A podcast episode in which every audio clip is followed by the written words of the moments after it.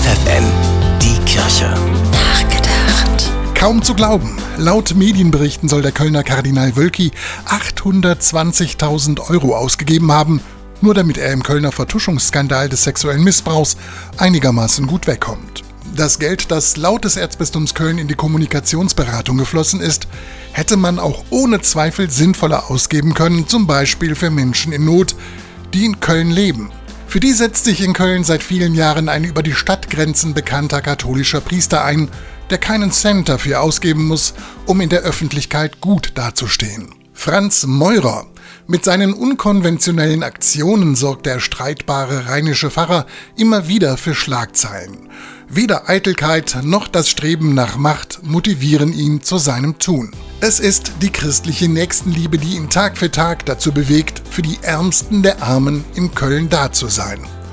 Ob er sich wohl manchmal fragt, was er mit den 820.000 Euro seines Erzbischofs Sinnvolles für die Armen hätte leisten können? Ich bin fest davon überzeugt. Bernhard Tups, FFN Kirchenredaktion.